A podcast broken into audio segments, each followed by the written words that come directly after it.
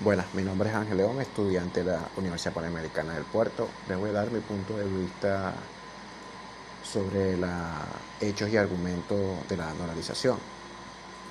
La crisis monetaria aquí de Venezuela fue provocada por, por un detonante que tuvo el Banco Central en la década de los años 60 al ser despojado de la responsabilidad monetaria del país.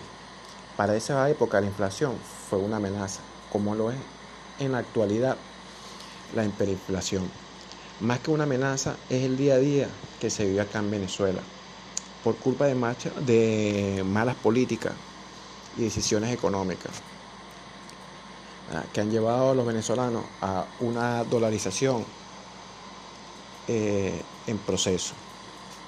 En Venezuela existe una dolarización semi-informal o semioficial, donde el dólar es de curso legal, pero todavía el pago de una buena parte de los salarios sigue siendo pagado en moneda nacional y devaluando así lo que es la parte del capital venezolano, del venezolano.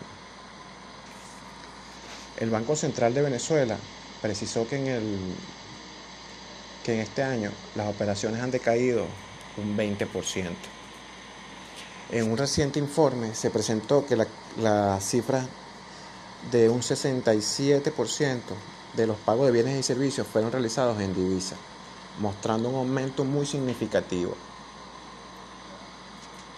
Se puede destacar que existen diferentes tipos de dolarización relacionados a la misma, con la forma de implementación del proceso desarrollado por cada país, pudiendo ir desde la plena adopción del dólar hasta la no oficial. Es importante destacar que entre las ventajas que el proceso de dolarización tiene es estabilizar la inflación, ajustar la tasa de interés interna, recuperar el ahorro, lo cual beneficia a los asalariados, flujo comercial y se genera disciplina fiscal. Asimismo es cierto que entre las desventajas se encuentran la pérdida del accionar que tiene la política monetaria en la economía del país, que asume dicha economía, y las consecuencias que implica para la política fiscal, cambiaria y financiera.